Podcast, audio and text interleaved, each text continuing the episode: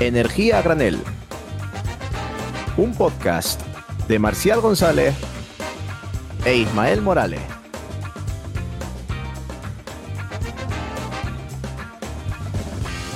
Y buenas tardes, buenos días, buenas noches, bienvenidos ahora sí al primer programa canónico de Energía a Granel. Yo soy Marcial González y me acompaña, como siempre, el grande Ismael Morales. ¿Qué tal, Ismael? ¿Cómo estás? Por fin, por fin hemos llegado a las ondas después de tanto tiempo pensando, dándole vueltas, rompiéndonos el coco, cómo íbamos a hacer esto, qué información íbamos a traer. Por fin estamos aquí y sobre, sobre todo agradecer a, a, los oyentes que estén escuchando, bueno, esta idea que hemos tenido Marcial y yo de traer el mundo de la energía a todos ustedes efectivamente, y a la red Podcastidae por acogernos en este proyecto al que le, tenemos dedicada muchísima ilusión y de verdad que tenemos muchísimas ganas de exprimir todo el contenido que tenemos, de sacarle todo el jugo. Así que, ¿por qué no vamos a entrar ya en materia, Ismael? ¿Le damos? Pues le damos, por supuesto. Yo hoy he venido, eh, primero, antes que nada, a hablar de mi libro, que no es que tenga yo ningún libro, pero si, si hay una forma de generar energía que me gusta, es la eólica marina no sabíamos nada, no sabíamos nada. Claro, no, lo habéis intuido, ¿no? ¿Y qué, es esta, qué es esta eólica marina? Pues bien, esto es que los aerogeneradores, en vez de estar en tierra, como estamos acostumbrados a verlos, están en el mar. Y pregúntame, Ismael, ¿por qué? ¿Por qué? Y encima yo, que soy de La Mancha y he vivido con molinos toda mi vida eh, en tierra, ¿por qué los han trasladado al mar? Vale, pues lo más importante es por dos cosas. Porque en el mar, al no tener eh, zonas rugosas terrestres, es decir, montañas y demás, tenemos mucho más viento, porque no lo para las montañas, no lo para los árboles, y no solo tenemos mucho más viento, mucho más recurso eólico, sino que este es mucho más constante. No, no tenemos tantas subidas y bajadas de viento, tantas rachas, que esto es en parte provocado por, la corteza terrestre. Entonces, no, nos interesa, nos interesa bastante eh, esos aerogeneradores marinos. Y, bueno, también destacar que en el mar no ocupan un espacio importante que pueden ocupar en tierra y, podemos alejarlos mucho de la costa para que ni siquiera tengan un impacto visual. ¿Qué te parece, Ismael? Pues yo hasta ahora solo conocía eólica marina en el mar del norte y el mar Báltico, pero en realidad, ¿cuál es el potencial? ¿Dónde podemos llegar? ¿En qué mares podemos instalar esa eólica marina? Efectivamente, ahora mismo, eh, hoy en día, solo tenemos instalado unos 24 gigavatios de eólica marina, que es muy, muy, muy poquito.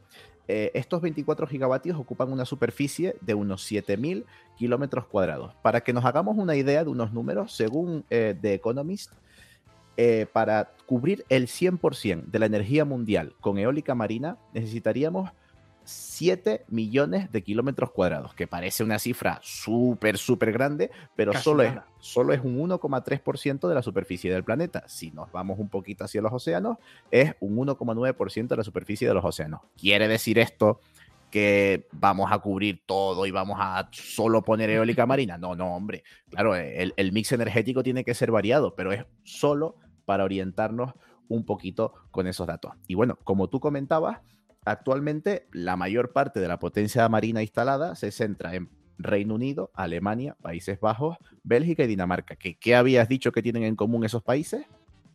Mar del Norte y Mar Báltico. Efectivamente. ¿Por qué el Mar del Norte y por qué el Mar Báltico? Pues porque son aguas poco profundas.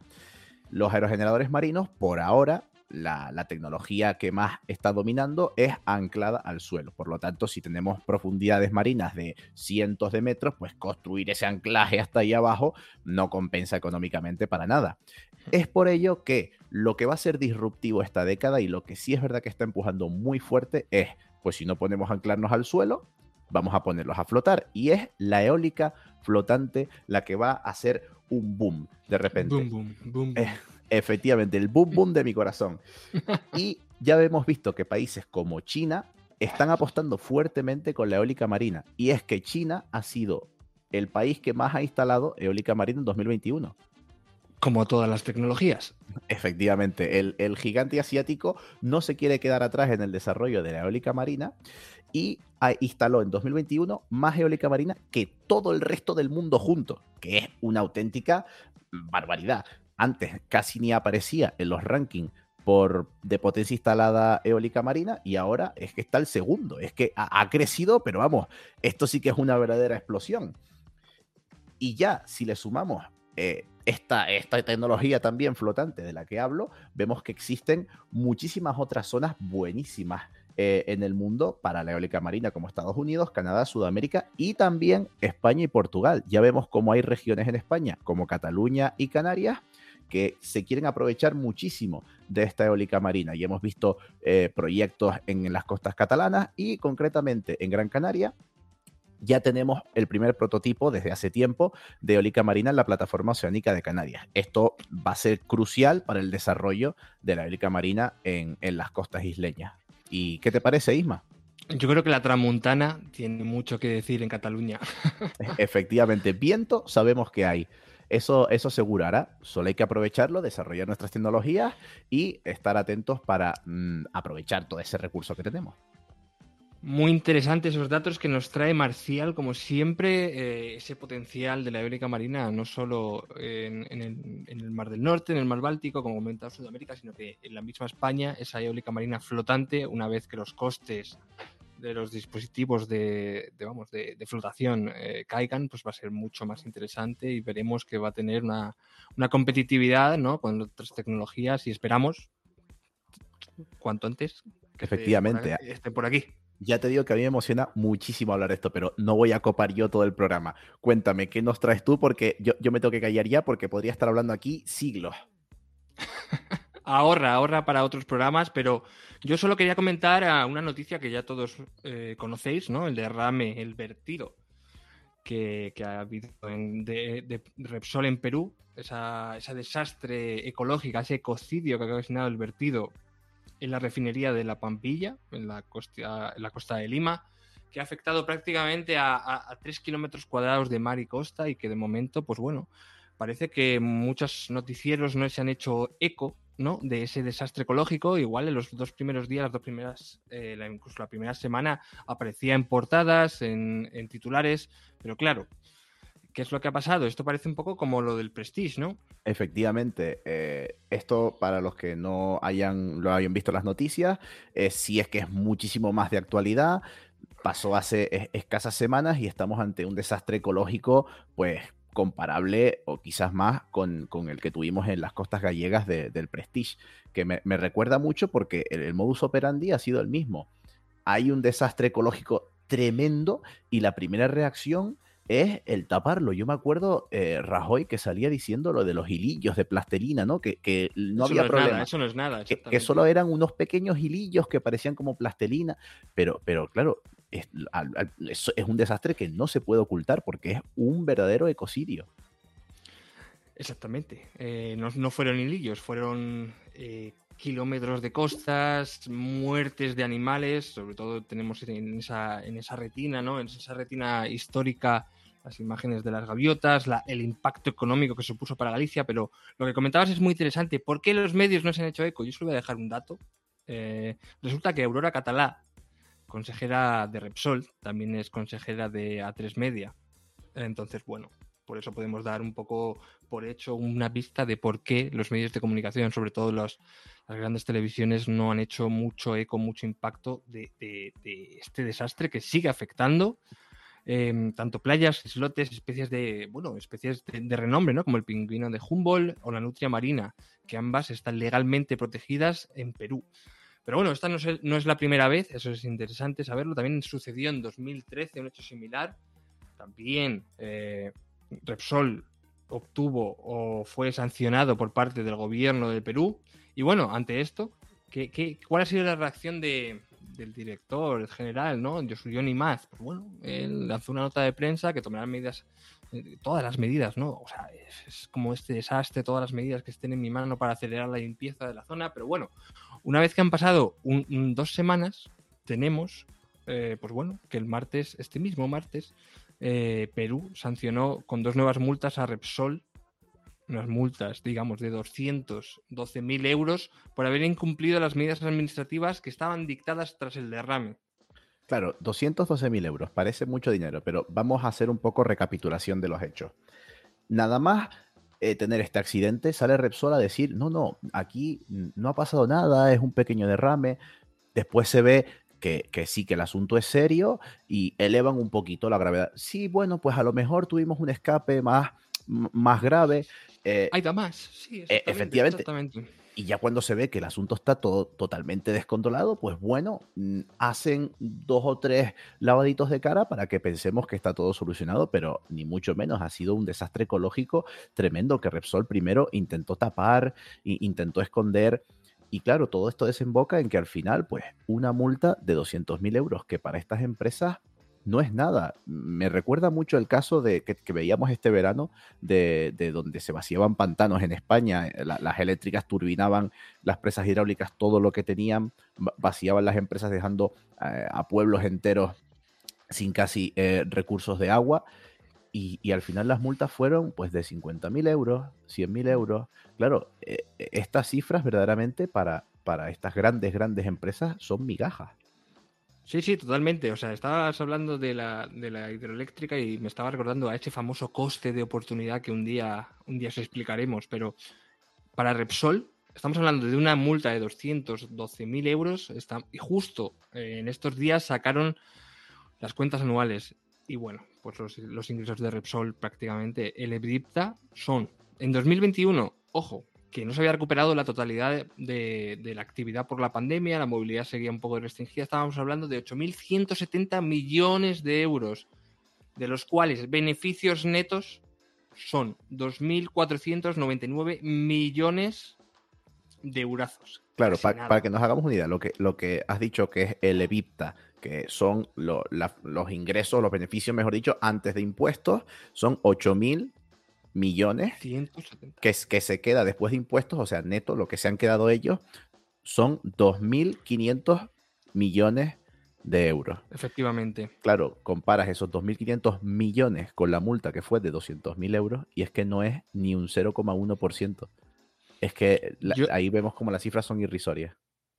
Yo te diría que es que casi sale barato contaminar, es decir, esto es calderilla por un ecocidio que actualmente sigue en vigencia y que es grave, gravísimo, que tanto los medios de comunicación no pongan el foco eh, como por las sanciones de Repsol que tienen que venir no solo de Perú, sino un poco de, la globalidad, ¿no? También de España. Efectivamente. Bueno, y hablando de cómo comunicar y hablando de los medios de comunicación, vamos a pasar a nuestra primera entrevista, que hoy tenemos a una invitada muy especial que me hace mucha ilusión entrevistar. Así que vamos a ello, ¿no?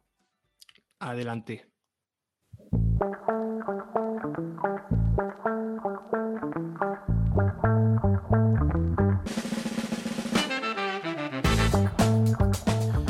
bueno, bueno, bueno, bueno, ya estamos aquí con nuestra primera entrevista de la temporada y de la historia. Y es una entrevista que a mí me hace mucha ilusión hacer porque no solamente es una magnífica profesional, sino también es una gran amiga. Ella es graduada en física con máster en meteorología y geofísica, ambos por la Universidad Complutense de Madrid. Actualmente trabaja como meteoróloga en el programa Aquí la Tierra de Televisión Española y eso aparte de sus labores como comunicadora de cambio climático en redes, eh, en persona y muchas, muchas otras cosas que hace como, como profesional. Ella es Isabel Moreno y está aquí con nosotros. Buenas, Isa, ¿qué tal? ¿Cómo estás? Muy bien, ¿tú qué tal? Muchas gracias por invitarme, me hace mucha ilusión también. ¿eh? Mucha ilusión me hace a mí y seguro que también le hace mucha ilusión a Isma. ¿A que sí? ¿A que nos hace mucha ilusión, Isma, tenerlo aquí? Como para decir que no, ¿no?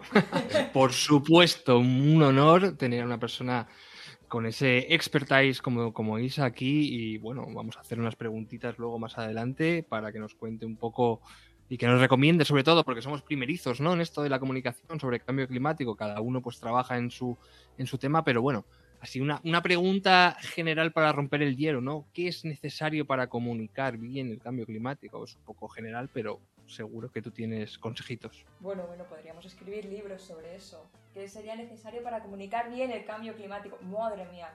Bueno, tenemos cuatro horas de entrevista para hablar de todo esto. En principio no, pero, pero podríamos traerte más veces si quieres. Pues Las que hagan falta. Pues eh, si, queréis, damos unos pequeños tips de comunicación. Eh, ¿Sacáis eh, papel, boli, escribís? A ver. Yo no, se me ve porque ¿no? se me ve porque es un podcast, pero yo tengo la tablet y tengo el lápiz de la tablet. O sea, yo estoy apuntando cosas. Venga, apunta, empiezo. Totalmente. Ya. Ya, Ya. está. Ya está. ¿Que ya está? Ya está. ¿Ya, ya no, no tienes más tips? No existen tips concretos de cómo comunicar bien el cambio climático, cómo comunicar cualquier cosa.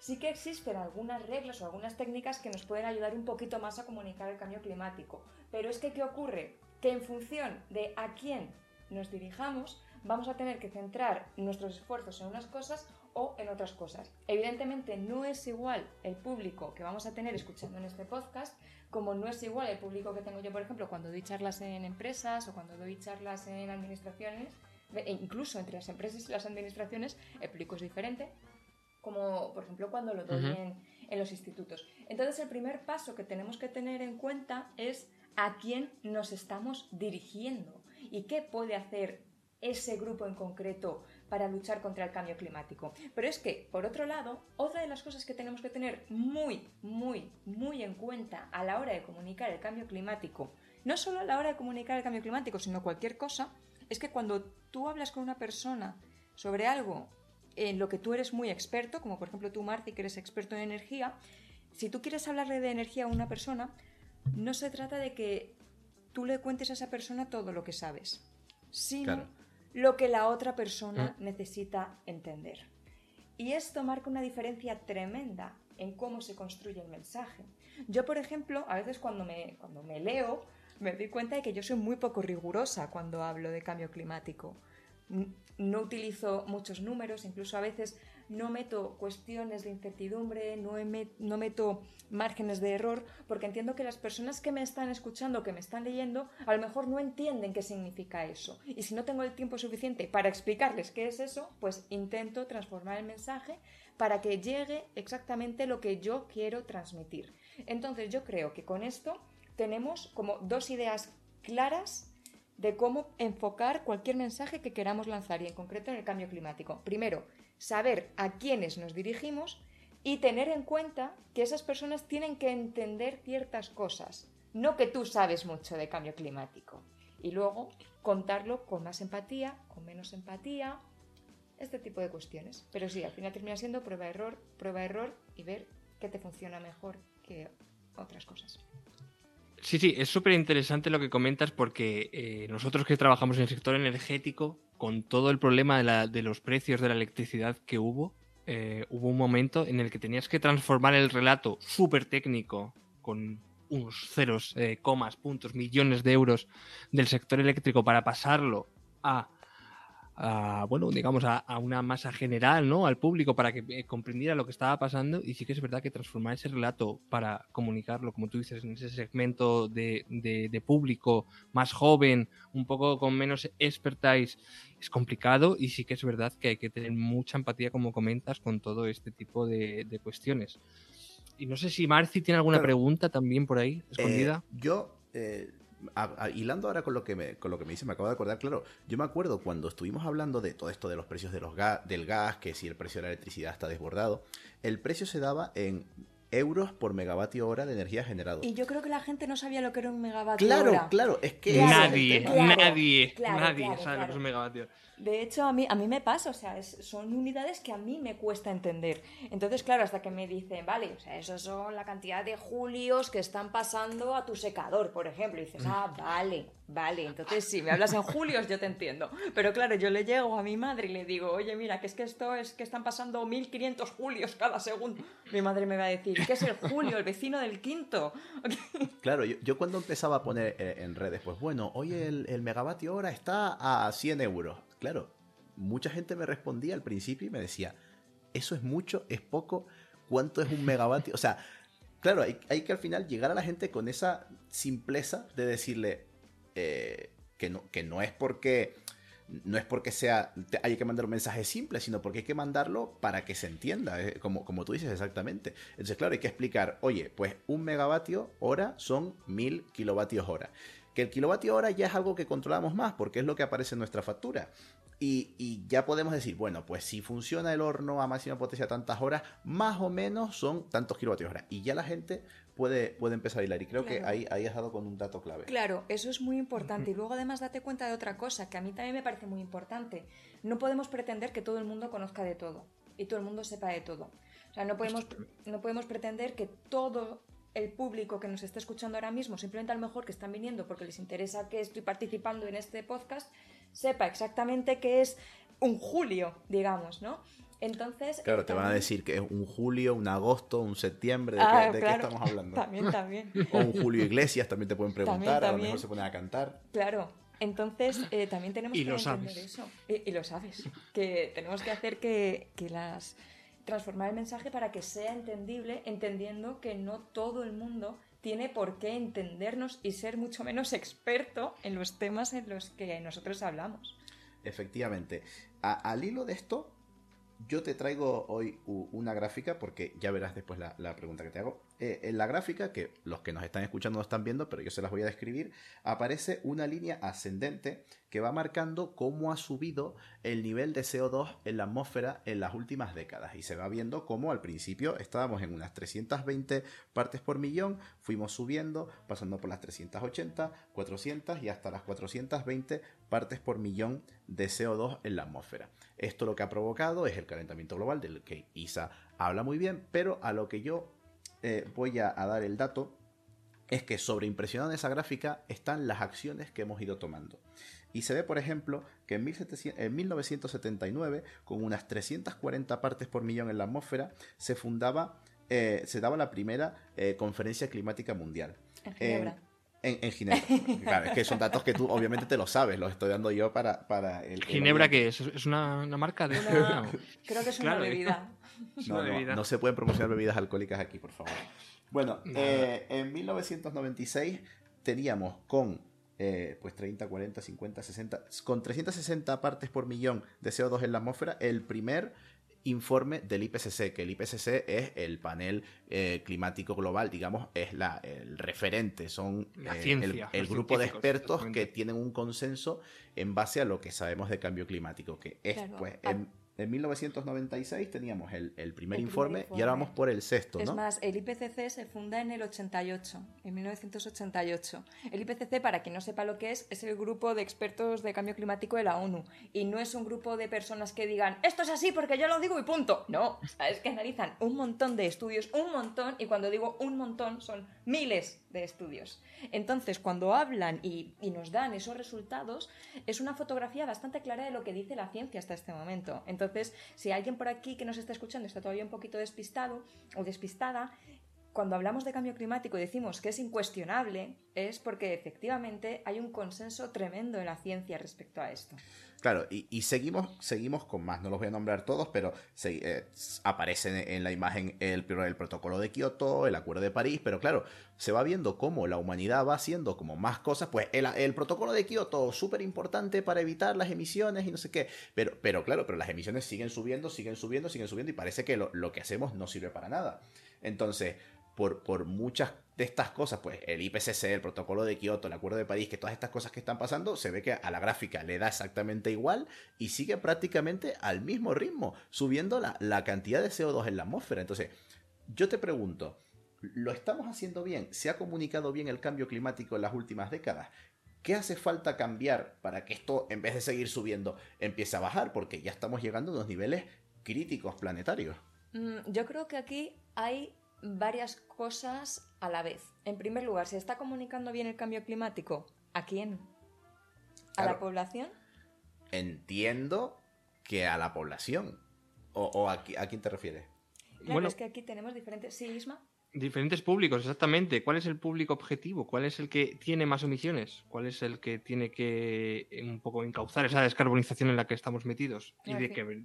Exactamente todo esto es bastante más complicado de lo que parece, porque eh, sí que es verdad que hace unas décadas a lo mejor existía entre la población más duda de si el cambio climático era real o no, aunque la ciencia no existiese dicha duda, pero en cambio a nivel político a lo mejor o a nivel de, gobiernos, eh, a pesar de que lo sabían, porque claro, o sea, una vez que tienes la, bueno, tienes la, la, convención de la, la primera conferencia Mundial sobre el Clima en 1979, ahí los gobiernos saben qué es lo que está pasando. En el 88 tienes, por ejemplo, a James Hansen delante del Congreso de los Estados Unidos diciendo, oiga, señores, es que ya se están notando los cambios. Eso en el 88. En el 88, en 1988. Pero es que incluso si te vas un poquito atrás, tienes informes que dicen qué es lo que está pasando. Lo cual quiere decir que a lo mejor no se debe la inacción a cuestiones de no sabemos si el cambio climático es cierto o no, sino que se han aprovechado ciertos resquicios para no hacer nada porque viniese bien por otros motivos. ¿Qué ocurre, por ejemplo, con los combustibles fósiles? Sabemos que los combustibles fósiles están causando lo que estamos teniendo ahora mismo, que los combustibles fósiles son los responsables del cambio climático actualmente. Pero es que nuestra sociedad y nuestra civilización ahora mismo está construida en base a los combustibles fósiles. Si pensamos ahora mismo en dónde están los combustibles fósiles en nuestro día a día, es que están en absolutamente todo.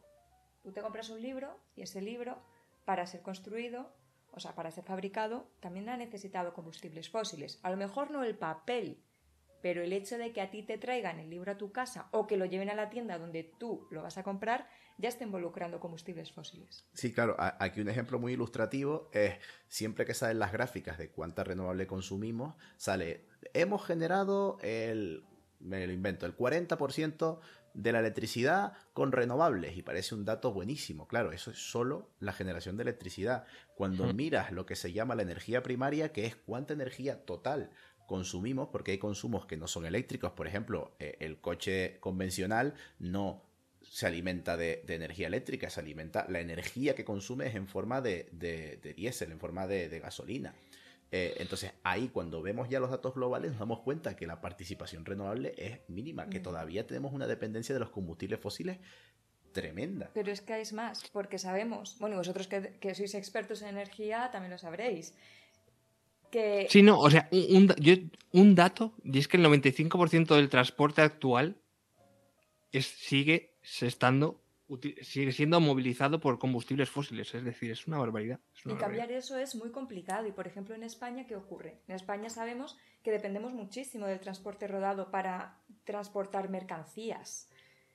En España y en otros muchos lugares. Entonces, claro, o sea, ¿cómo le vas a decir, por ejemplo, a, alguien que vive en Ciudad Real, en un pueblo, que no le pueden llevar mercancías porque ya no puede estar ese camión yendo hacia allá? ¿Qué ocurre también con los combustibles fósiles? Que es algo que vosotros sabéis porque sois expertos en energía. Los combustibles fósiles son muy baratos y además te dan mucha energía eh, con una cantidad muy pequeña.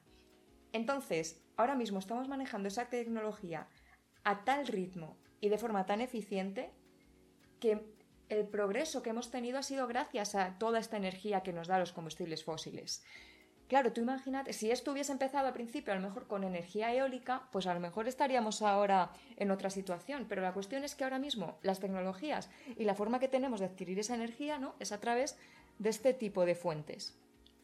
¿Qué está ocurriendo? Pues que eh, si tú estás progresando y eso también se traduce en que la gente que tienes en tu, en tu país da un interruptor y se enciende la luz, que, claro para que os deis cuenta también de, lo, de, la magnitud que tiene todo esto y que es muchísimo más complicado de lo que parece. Sí, eh, al final, como tú dices, nosotros, bueno, que nos llamas expertos, no, yo por lo pronto no, somos expertos. intento, pero vamos, lo de experto ya, además hoy en día. Eh, yo lo que, lo que, claro, lo que sé es todo, todo este panorama que me planteas, nuestra dependencia de los combustibles fósiles, pero a lo que, a lo que vamos la pregunta, o sea, yo lo sé, Ismael lo sabe, tú lo sabes, como la, demás gente, eh, el, resto de la gente lo sabe, cómo, cómo vamos progresando, o sea, porque hoy nos encontramos que mucha gente pues incluso te sigue negando el cambio climático, parece que mm, eh, hay gente que no tiene prisa por, por tomar acciones, siguen llegando consecuencias, vemos que cada vez estamos peor, cada vez estamos peor. Claro, eso es. Y, y, también lo contrario, eh, vemos como hay gente tan eh, puesta en escena y tan consciente del límite planetario tan grande que estamos sobrepasando que, incluso por el otro extremo hablamos de ecuansidad, de gente que, que se cree que el mundo se va a acabar mañana y, que, a lo mejor necesita también eh, informarse correctamente de qué podemos hacer. Entonces, al final la pregunta viene siendo, o sea, ¿qué, estrategia es la correcta para, llegar a esa gente? O sea, ¿seguimos divulgando en el mismo sentido? Eh, empezamos a hablarle más a, a los niños, Eh, obviamente eso no, porque hay que actuar A ahora, entonces también no. tienes que hablarle a, a los adultos. A los niños no, ya ¿Qué? no. O sea, es- es- es- está bien hablarle a los niños, hay que hablarle a los niños sobre este tema, por supuesto, pero yo creo que el problema ahora no está en los niños, está en los adultos y en las personas que, que toman las decisiones ahora, porque efectivamente, mira, has dado en la clave de por qué no se ha hecho nada durante todo este tiempo. Si ya se sabía lo que podía pasar, joe, pues si ya lo sabes, en los años 80, ponte a investigar cómo adquirir tu energía a través de, de renovables. O investiga al ritmo al que se está haciendo ahora. Implementa estas soluciones al ritmo al que se Claro, está pero haciendo justamente ahora. es lo que Pero decías En aquel tú. momento, claro, o sea, igual no se podía y se estaba aprovechando ciertos resquicios para, no, no, no, yo voy a seguir como hasta ahora porque esto es muy barato. Porque es barato. Y- claro, y- y porque es tiro. barato y da Claro. dinero. Porque es barato y, da dinero. claro, Ahora, entonces- ahora no es tan barato, parece. Claro, ahora no, claro, ahora de repente no es tan barato, pero y nos damos cuenta también de lo que cuesta adquirir la energía. Eh, Efectivamente. entonces, mm, otra de las cosas que, que ocurre que hacen tan difícil esto, también lo has dicho tú, eh, o, no- o igual no lo has dicho tú y lo he pensado según lo estabas diciendo. Eh, ah, sí, eh, personas que se creen que el Ah, mundo la se va a acabar mañana, este la ecoansiedad. Claro, como estas consecuencias no las ves hoy, quiero decir, o sea, tú ahora mismo te, te inyectas veneno y mañana te mueres, ¿no?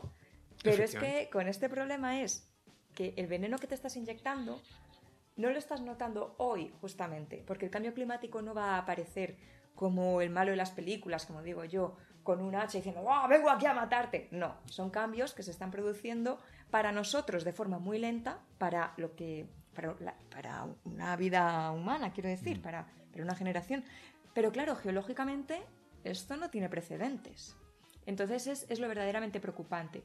¿Cómo comunicamos para, primero, que nadie se nos decepcione y nadie... Que nadie se tire por la ventana, que na- que exactamente. nadie, que nadie entre en depresión. Y por otro lado, de una forma eh, asertiva, digamos, y sin culpar. Porque claro, si culpamos, podemos obtener el resultado contrario al que estamos queriendo. Podemos tener a personas que se nos encabronen. Claro. Y tampoco queremos a personas que se nos encabronen diciendo es que ya me estás diciendo que es que la culpa del cambio climático la tengo yo cuando hay cientos de ricos que tienen aviones privados y que hacen 150 vuelos al año. Entonces, claro, vale, sí.